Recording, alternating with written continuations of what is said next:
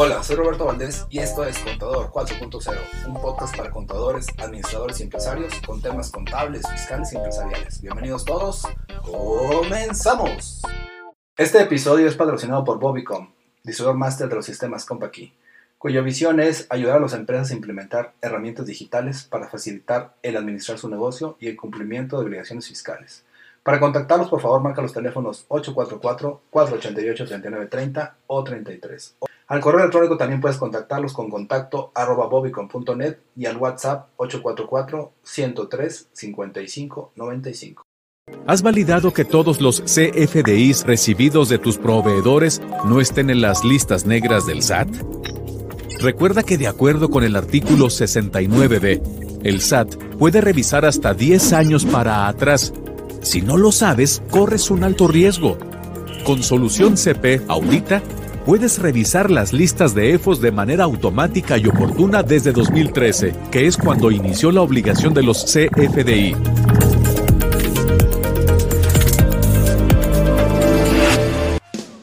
Buenos días, ¿cómo estás? Esto es Criterio Fiscal Digital, episodio número 16.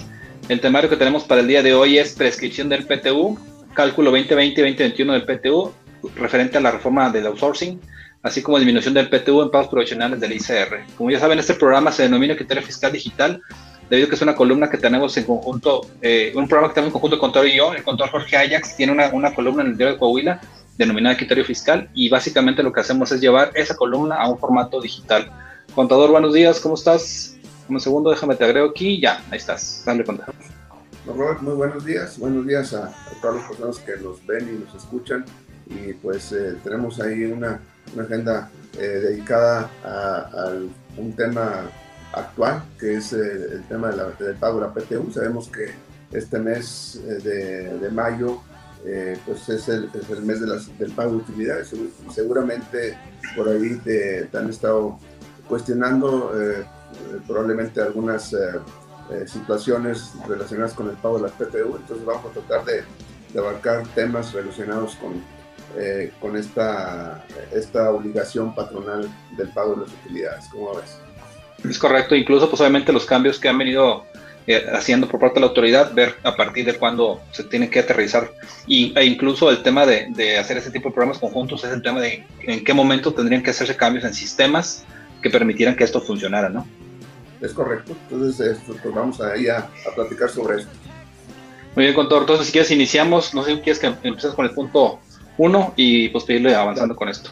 Claro que sí, bueno, el primer eh, tema está relacionado con la prescripción del pago de la PTU, eh, que precisamente fue motivo de, eh, de la publicación este lunes pasado. recordarles que todos los lunes ustedes pueden accesar a la página electrónica del diario de Coahuila para buscar esta información eh, que se publica todos los lunes eh, en el diario de Coahuila. Y precisamente este tema que se trató ahí y eh, pues se relaciona con una duda que nos pueden cuestionar es sobre todo con los trabajadores, bueno, también el patrón para saber cuál es el tratamiento que le va a dar.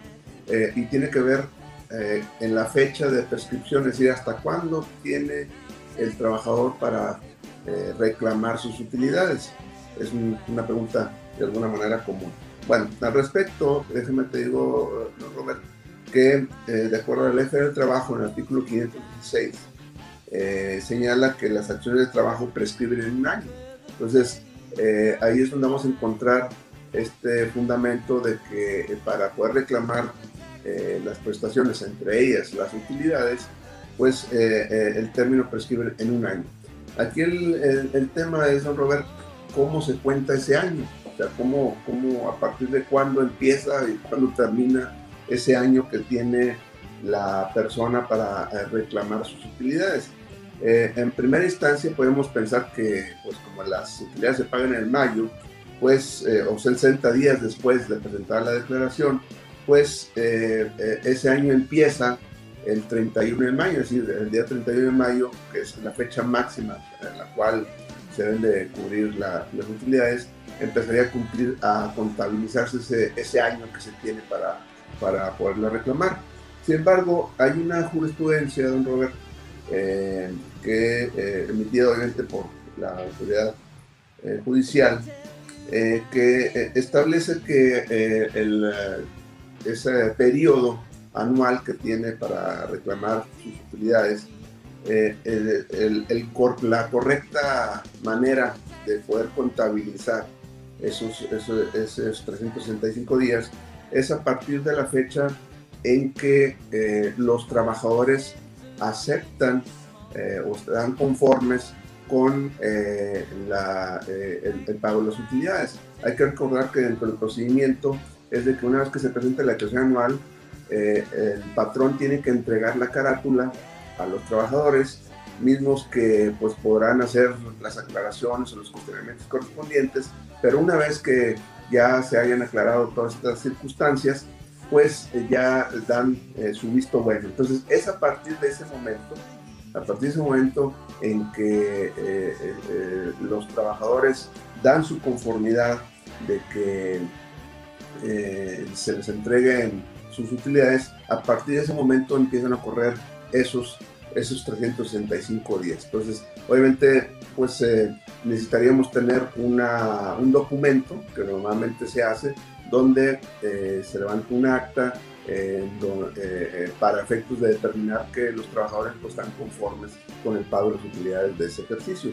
Ese documento pues obviamente estaría fechado y a partir de ese momento corre el año. Entonces, esto es muy importante conocerlo porque pues obviamente eso nos da las, el conocimiento de, que si hasta qué fecha o a partir de qué fecha una persona puede tomar sus utilidades y obviamente pues, el eh, correspondiente eh, tratamiento fiscal y contable que le tiene que dar el patrón a las utilidades para, para efectos de, cumplir con esta obligación. Entonces, esto es pues, para que lo tomen en cuenta, don Robert, y que eh, pues, lo apunten por ahí, o inclusive probablemente también te hayan preguntado a alguien que esté preparando la nómina de, de utilidades, pues sobre todo cuando los que no se cobraron el año pasado, cómo, cómo podría eh, eh, manejarse esa parte, ¿no, Roberto? Seguramente te han estado preguntando. Sí, es una pregunta recurrente el tema de, una, de que qué pasa cuando se emiten, por ejemplo, los cheques de utilidades y no se recogen, y, y la otra de, de si esas utilidades que no se recogieron, que si se incorporan como, o sea, si se regresan las cuentas o se reparten en el siguiente año. Eso es como que lo más común que me preguntan cuando vemos temas de PTU en, en nóminas. Sí, es correcto, porque entonces ahí es importante conocer cuándo prescribe el año. Una vez que prescribe el año, automáticamente tendrán que formar parte de las utilidades del siguiente ejercicio, se sumarían de acuerdo a la misma ley federal del trabajo. Entonces, es importante conocer ese antecedente para efectos de darle un tratamiento eh, adecuado y correcto. Se, se, manejaría como una tipo provisión, cuando algo así, o sea, es decir, como que se, se maneja un saldo a favor, entre comillas, más lo que se acumule en esta en, este año, entre comillas, y ya pues, junto es lo que se va a repartir a los trabajadores vigentes. De hecho, la del trabajo sí aclara esa parte, la, la PTU no cobrada eh, en el ejercicio se debe adicionar a la PTU del año siguiente. Entonces, pues sí, tenemos que dejar claro eh, cuál es el monto eh, pendiente. De hecho, recordar que en la declaración anual, ya en el, en, el, formato del anual, eh, ya arrastra la, la, PTU anterior. ¿Qué es lo que se hace? Eh, de hecho, ya lo hace automático, ya, ya ni siquiera se teclea. Eh, ¿Cómo lo determina el sistema? determina cuánto se determinó de PTU el año, por ejemplo, en el año 2019. Luego, en base a los FDI que se expidieron en el 2020 de pago de utilidades, determina cuánto de la utilidad se pagó vía CFDI y luego obviamente por la diferencia señala que es la PTU no cobrada. Entonces también obviamente nos obliga a tener control sobre los FDIs eh, en la parte que corresponde a la PTU, porque eso se van a tomar como base para disminuir lo del monto determinado y por diferencia saca cuál es la PTU no cobrada el año anterior, que se suma a la PTU del, del año en curso. ¿no? Entonces es importante hacer esa conciliación también. Y nada más aquí la duda sería, ¿qué pasa? Algunas empresas eh, acostumbran, contador, timbrar los, los recibos de nómina de PTU y emitir los cheques, Pero la realidad entonces es que sí se emitió un recibo que dice que se pagó PTU, pero tal vez ese cheque nunca se recogió. ¿Qué pasa con esos flujos, entre comillas? Pues bueno, aquí hay, un, eh, tema.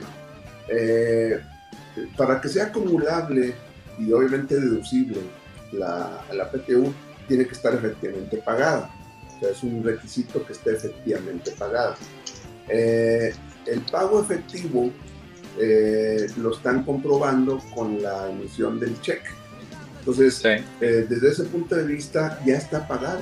O sea, el, ahora que no han ido por el cheque diferencia, son dos circunstancias diferentes. Oye, ya determiné, ya lo timbré, aquí está el cheque, está esperando el cheque porque nada más que no he venido a recogerlo. Entonces, desde ese punto Correcto. de vista, aún y cuando no aparezca en mi estado de cuenta bancario, obviamente el, la aplicación pues ya está pagado. Aquí lo único que está sucediendo es que traigo una cuenta eh, por pagar, vamos a llamar una cuenta por pagar de ese monto, pero eh, realmente ya, ya, ya está pagado el, el, recibo, ¿no? Entonces, desde ese punto de vista, eh, aún y, vuelvo a repetir, o sea, aquí es solamente a nivel de criterio, porque al final de cuentas no hay una regla que nos lo explique. Aquí estamos tomando elementos de, del código eh, mercantil, eh, donde se señala que eh, la, la, simple expedición del cheque tiene el poder liberatorio. ¿Qué quiere decir? Ya. el momento en que yo lo entrego, ya se da por pagado. Ya, si el otro no lo deposita o no lo no viene por él, porque esa es otra circunstancia muy diferente, Pues ya está. Pero entonces hay más, más, más, que el momento de la entrega, es el momento de la emisión, ¿cuánto no? remisión del cheque, ya, está, ya está pagado. Para efectos, ya. efectos legales ya, ya se pagó, nada más la diferencia es que no han ido por el cheque. Obviamente va a aparecer la conciliación, posteriormente, oye, no vino, bueno, sí. se cancela, se cancela el cheque. ¿Y qué pasa con el recibo electrónico que sí se timbró, pero que tal vez pues, no, no tiene un pago efectivo? No, pues eh, si pasa el año hay que percibir, si pasa el año ya no, ya no tendría derecho, entonces probablemente ahí sí tengamos que eh, señalar que esas utilidades no fueron cobradas. Entonces, eh, como prescriben un año, ya al, al año ya eh, se, se, podría vamos a establecer que ya forma parte de la PTU no cobrar el año siguiente. y tendría que sumarse. Bueno, y nada más como comentario y haciendo un cruce de información, una, es un hecho que, que para efectos de que esto funcione es muy importante que cuando se haga el, pago del PTU solamente se utilice el concepto que Hacienda determinó para tal en, el tema de, del la clave del SAT que se habilita en el sistema para que se considere que es PTU, porque mucha gente pues, a veces timbra, pero lo, timbra como si fuera sueldo a lo mejor, o con otras percepciones, o de alguna otra forma. Y pues no hay una forma que el sistema, que en este caso Hacienda haga match, ¿no? Sí, y, ahora, pues con más razón, porque toda esa información ya viene precargada en los formatos y pues eh, eso nos perjudica. Si no lo hacemos de manera correcta y adecuada, tendremos que eh, seguramente modificarlo. Pues sí, nada más tener esas precauciones y me refiero al tema de que en sistemas sí hay que hacer ese aterrizaje y pues ya nada más en el caso de seguimiento en cuanto a dudas de que oye no se cobró, sí se cobró, eh, tengo dos de cómo manejarlo, aprovechar cuenta para que compartas por ahí tus teléfonos y tus datos. Claro que sí, eh, me pueden mandar un correo electrónico al correo mx me pueden mandar un WhatsApp al 844-419-2382 me pueden mandar eh, eh, algún mensaje vía Facebook o Twitter, porque hay en Facebook y arroba Tasman y bajo Saltillo, para eh, pues cualquier tema que quieran por ahí que se aclare o que alguna duda que puedan tener, con todo gusto.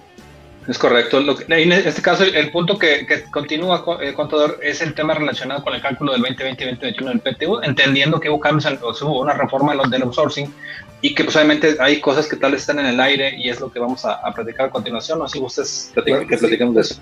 Efectivamente, como eh, ya hemos comentado en emisiones anteriores, se publicó el día 23 de abril eh, en el diario oficial de la Federación las modificaciones en materia de outsourcing.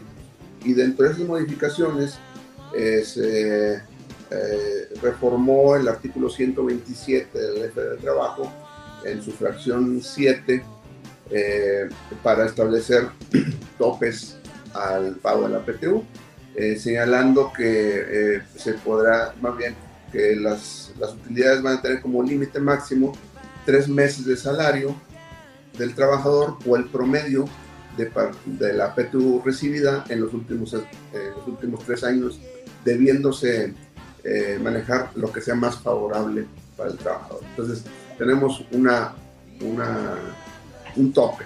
Entonces, aquí nos surgen dos dudas, eh, bueno, entre otras, referente a las utilidades, nos, eh, nos surgen dos dudas. Una, que está siendo muy recurrente y seguramente también te lo han cuestionado.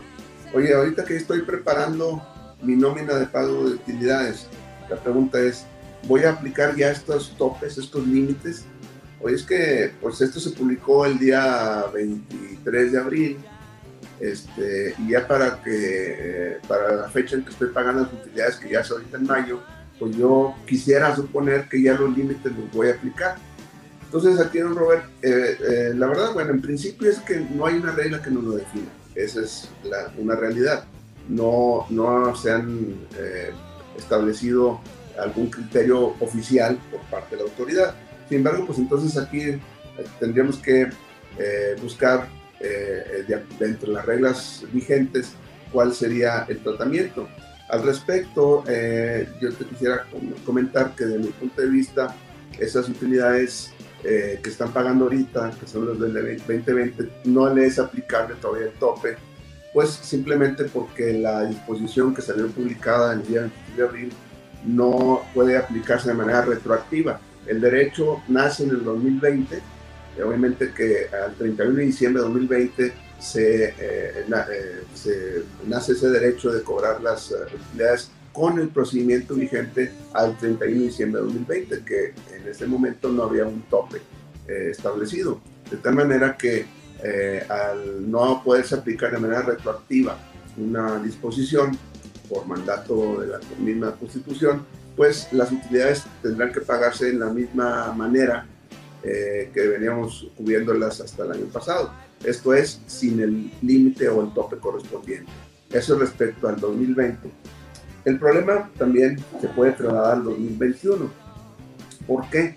Porque resulta ser que aquí en el 2021 también, a falta de una regla expresa, un transitorio, eh, pues nos va a surgir la duda de que cuando queramos pagar las utilidades del 2021, eh, que sean allá por el mayo del 2022, eh, la pregunta sería cómo voy a calcular esas, esas utilidades porque resulta ser que ahora sí ya está vigente eh, el procedimiento a partir del 23, 24 de abril, que fue el siguiente día, pero eh, pues eh, a partir del 24 de abril tenemos un tope, pero antes del 24 de abril, es decir, hasta el 23 de abril no hay un tope. Entonces aquí pues sí todavía es una, es una duda, don Robert, que esperamos que antes de que se paguen las utilidades del 2020 se aclare, porque es probable que me digan oye, pues las utilidades de enero al 23 de abril, calcúlalas de alguna manera, sin tope,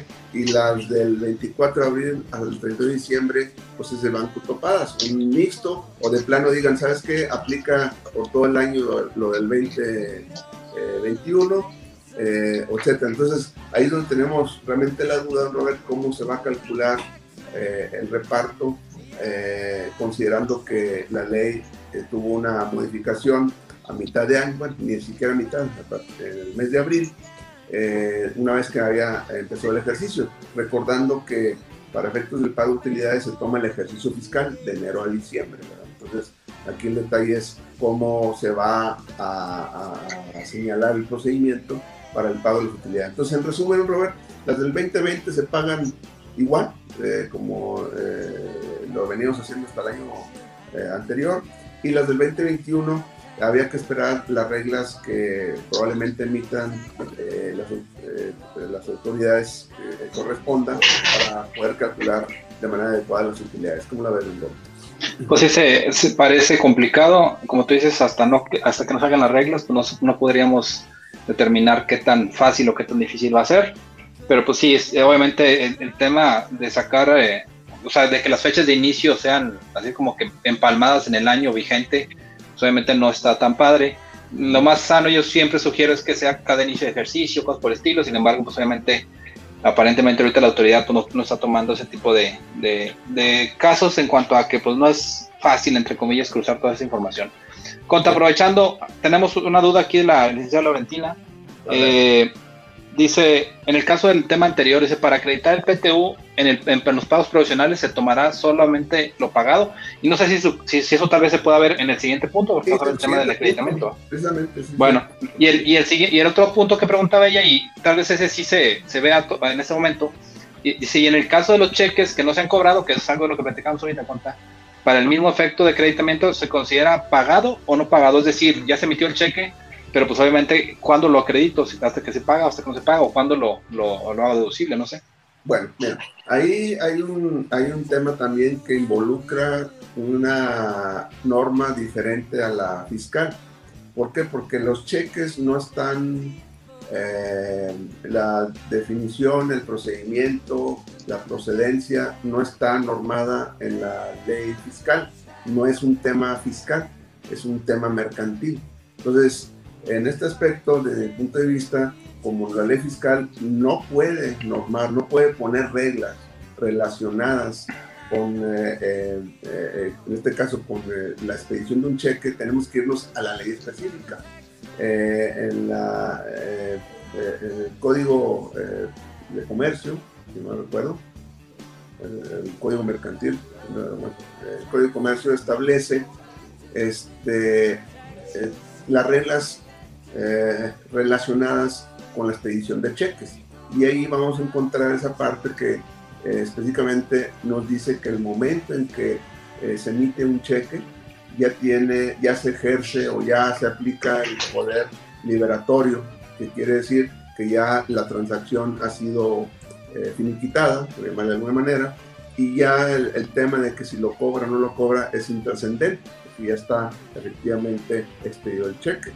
Eh, entonces aquí, llevando esa parte a la cuestión fiscal, pues la cuestión fiscal seguramente nos va a decir que hasta que se aparezca el estado de cuenta, pero la ley, eh, la ley fiscal no es, vuelvo a repetir, no es la apropiada que, eh, que, deba manejar el tema relacionado con los cheques, que es la ley mercantil. Entonces, en resumen, desde el punto de vista del momento en que se expide el cheque, ya está efectivamente pagado. El problema puede ser, ahí sí estoy de acuerdo, en que la autoridad probablemente no le guste o quiera decir, ¿sabes qué? Oye, no, esto como no está cobrar el cheque, no te lo voy a aceptar. Pero bueno, ya es una controversia con la autoridad fiscal. Pero eh, basados eh, en la parte, hay que recordar que conforme el Código Fiscal de la Federación, artículo 5, si no recuerdo, nos dice que en materia fiscal son aplicables las leyes específicas fiscales y que eh, aquello que no esté contemplado en las leyes fiscales se, eh, eh, de manera supletoria son aplicables las leyes del derecho común. En este caso, la ley fiscal, voy a repetir, no, nunca señala, el más, ni dice cuáles serían los procedimientos para los cheques. Eso nos vamos ya a la ley específica. Entonces, desde ese punto de vista, sería lo aplicable. Voy a repetir, probablemente la autoridad no le guste, pero es diferente una cosa que no le guste o no le cuadre a lo que estrictamente legal, eh, legalmente proceda. Sí, o que no le convenga en este caso. ¿ah? Exactamente. Muy bien, pues bueno, igual si quieren entonces para aprovechar la, el tema de, de, la otra pregunta que hacía la contadora, eh, vamos a ver el tema de disminución de PTU en pagos tradicionales del ICR. Claro, aquí pues precisamente eh, eh, una vez que se paguen las utilidades, eh, está previsto en la ley de ingresos de la federación una especie como de estímulo fiscal, lo manejan como, como estímulo fiscal, en que en los pagos provisionales de las personas morales, que lo hacen en base a un coeficiente de utilidad, eh, puedan disminuir el monto de la, de la PTU pagada eh, en el ejercicio. Y esto es a partir de mayo. ¿Qué sucede? En los pagos provisionales del impuesto de la renta que se hacen de manera acumulativa, eh, sumando ingresos nominales de enero a mayo y, en adelante, pues eh, está previsto que se pueda disminuir de la, eh, de, la base fiscal la PTU pagada, la pagada. Es decir, no es la determinada, sino solamente la pagada. Entonces, el mes de mayo, lo que pagué, es lo que voy a poder disminuir. y lo vamos a disminuir de manera proporcional en los siguientes meses, es decir, lo dividimos entre 8 y lo vamos aplicando una octava parte a partir de mayo. Eh, sin embargo, también aquí, eh, don Robert, hay un tema que ese sí no está previsto en las disposiciones, es de que eh, quisiéramos pensar que, pensar que en el mes de mayo pagamos todas las utilidades, pero bien sabemos que por diferentes circunstancias no se paga la totalidad, sino que alguna parte de las utilidades se pagan en junio, otras se pagan en julio, y así, pues, cuando el trabajador pues va a, a, cobrar, ¿no? Entonces no necesariamente eh, eh, eh, cobran todos en el mes de mayo. Entonces, en ese aspecto hay que estar recalculando. Es decir, yo determino cuánto pagué en el mes de mayo y es, hago la operación, pero en el mes de, junio llegó otras personas y cobraron, voy a tener que ir modificando mi cálculo, ajustando mi cálculo para ir incluyendo la parte que vaya pagando en los siguientes meses. Es decir, vamos a tener que estar, no necesariamente el monto que vamos a disminuir cada mes va a ser el mismo, sino que va a estar en función de lo que vaya pagando. Entonces, como es de manera acumulativa, el ajuste es automático, es decir, eh, saco cuánto se ha pagado, lo divido y luego lo multiplico, este, eh, o es la parte que voy aplicando en los demás meses. Entonces, es una parte interesante, don Roberto. Entonces, respondiendo la pregunta, es la pagada eh, y con la situación de que si no pagamos todas las utilidades en el mes de mayo, tenemos que ir ajustando el cálculo para ir aplicando lo, efectivamente pagado en los pagos provisionales. Entonces quedó claro más o menos. Yo creo que sí cuenta nada más otra vez en el tema de, los cheques emitidos, es decir, efectivamente pago se conseguía cuando se cobró el cheque o, o, cuando se emitió. Digo, entender que a lo mejor todavía hoy se acostumbra mucho el tema de las, de transferencias, sin embargo, también es hoy hay mucha gente que emite cheques para temas de PTU por el tema de que hay gente que tiene que ir a cobrarlo y pues hasta que no venga no se lo damos, es un decir, ¿verdad? Sí, pues aquí pues sería el mismo tema, porque digo, no, eh, eh, no sería una situación diferente, lo mismo es el mes que, al año, Finalmente está pagada la, utilidad y debería, debería estar considerado para efectos de, esta disminución, Porque eh, otra vez el, el, momento de emitir un cheque, ya, usted, ya la operación ya está finiquitada, ya está pagada. Ya lo único que nos falta es que alguien venga por su cheque, ¿verdad? Y, ese es correcto. ahora, también hay eh, eh, y eso no es una cuestión de tipo fiscal tampoco, que los cheques tienen una vigencia también. Si mal no recuerdo es un año parece, o, seis meses, por ahí está el asunto. Entonces, o creo que es un año, es un año. Entonces, el, también los cheques prescriben, que ese es otro tema, diferente, pero es un tema fuera de lo fiscal, es un tema mercantil. Mercantil. Es correccto. Conta, pues bueno, también otro tema nada más para relacionado, igual yo te voy a pedir un favor. En el caso de eh, la, transmisión pasada, creo que Roberto Máquina ahí de Monclova nos hizo una pregunta, pero no la encuentro. No sé qué quieras por ahí ver, si la tienes tú. Mientras les comparto eh, por aquí en, pantalla. Digo, si no, si no, sí, sí, si no se lo pedimos, fue, fue, la, fue la semana pasada, pero la estoy buscando ahorita, en lo estás platicando y no la, no la encontré. Pero bueno, igual si no, ahorita a ver si nos lo puede plantear nuevamente. Aprovecho nada más en lo que se, en lo que la encontramos es para platicarles esto. Eh, pues, obviamente tenemos la página oficial de Criterio Fiscal Digital en Facebook. La intención es que todo lo que vemos aquí con el contador se suba a esa página y pues obviamente tengan ustedes un lugar de acceso fácil para poder tener la información que vemos el día de hoy. Bueno, el día de hoy y en cada transmisión. Adicionalmente a eso tenemos la página que acabamos de crear que se llama Cursos Compaqui Bobicom. En esa página estamos subiendo cursos eh, de cómo utilizar los sistemas Compaqui, en este caso Compaqui Contabilidad, Compaqui Nóminas y todos los demás sistemas. Son cursos gratuitos. La intención es que compartamos el conocimiento con ustedes y que posiblemente pues, saquen jugo a sus herramientas. Adicionalmente, este y muchos otros videos están subidos a la página de Bobicom en YouTube, que se encuentra como Bobicom SASB Saltillo. Eh, y ahí pueden encontrar todas las transmisiones que hacemos de criterio fiscal digital y pues obviamente estos cursos también de Compaqui y algunos otros cursos que por ahí hacemos en Bobicom. Eh, y por último, los podcasts. Eh, existe un podcast que el contador como tal tiene que se denomina Criterio Fiscal Digital. Aquí está en pantalla y se ve el logotipo de, de Taxman. Eh, este, estas transmisiones, cada semana más o menos, cada semana se suben al podcast para que si tú quieres escucharlo y no, no tienes chance de verlo en YouTube o, en Facebook en vivo, simplemente pues lo busques y, a lo mejor una semana después o unos días después tú lo puedes estar escuchando para que también tengas acceso a él. Así como está el escritorio fiscal digital, también tenemos uno que se llama Contador 4.0, donde hacemos exactamente lo mismo y es decir, el tema de, de, subir información y, los, y los, todos los cursos que tenemos. Aprovecho nada más para comentar las promociones que tenemos por parte de Compa, que es en el caso de, de Wopen, que es un punto de venta en la nube. Hay porcentajes de descuento importantes, 50% y 30%. Y si tienes un sistema que no sea de la marca Compa aquí, pues obviamente para que te cambies con nosotros, estamos ofreciendo un 50%. Eh, los datos de contacto aquí están en pantalla. Eh, Jesús Roberto Valdés Padilla, en mi WhatsApp 844-162-3159 y en este caso el teléfono de oficina es 488-3930. Ahí nomás aproveché conta para el comercial y el gol. No sé si encontraste por ahí algo de lo de Roberto Máquina. No, no, no, no, eh, veo la, la, emisión pasada, pero no veo ahí el... Sí, yo también fue lo que más o menos estuve buscando ahorita en lo que estás platicando, pero la red... la borró, ¿no? a lo mejor.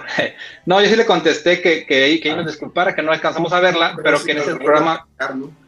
Sí, se nos la planteé para contestarla. Nos arrancamos a Monclova ya. Ándale, pues que nos invite, ¿verdad? sí. Bueno, contador, pues básicamente, eh, no sé si tengas algún punto adicional para compartir el día de hoy. La intención es que posiblemente pues, semana con semana estemos por aquí compartiendo información importante para todos los que nos ven. Y obviamente, si, si, si ustedes creen que esta información le puede servir a alguien más, pues obviamente les pedimos de favor que se la compartan, ¿me da cuenta? Claro que sí, no, pues este, por mi parte sería todo. Eh, vamos a ir comentando temas de este lado. Has perdido la información. Y seguramente lo vamos a estar comentando por ahí. Sí, obviamente ya la semana que entra vamos viendo a ver si va saliendo más información conta para pues, irla compartiendo con todos. Claro que sí. Con todo gusto arte platicamos la semana que entra por aquí nuevamente. Ya está, muchas gracias. Muchas gracias a todos, gracias. Saludos. ¿Has perdido la información de tus sistemas Compact y por robo o virus? Con Compact y Respaldos, ahora tienes la información de tus empresas de forma segura y disponible en el momento que la necesites, ya que es una aplicación con almacenamiento en la nube, que te ayuda a respaldar y recuperar la información de tus sistemas Compact y con altos estándares de seguridad. Compact y respaldos. Detecta en automático los sistemas instalados en tu equipo y sus bases de datos. Con solo un clic, respalda tu información o prográmalos automáticamente con la frecuencia que necesites. Únicamente, instala, ingresa con tu identidad Compact y Nube y comienza a respaldar. Porque tu seguridad es nuestro respaldo. Pregunta por el espacio que mejor se adapte a tus necesidades. Me gustaría invitarte a escribir una reseña sobre Contador 4.0. Esto es para que más personas puedan descubrir este podcast. También te pido me sigas en redes sociales como Jesús Roberto Valdés Padilla, en mi Instagram como Bobicom o Roberto Valdés. Y que pues, obviamente nos apoyes si nos des un me gusta. Gracias por escucharnos y nos vemos la próxima. Saludos.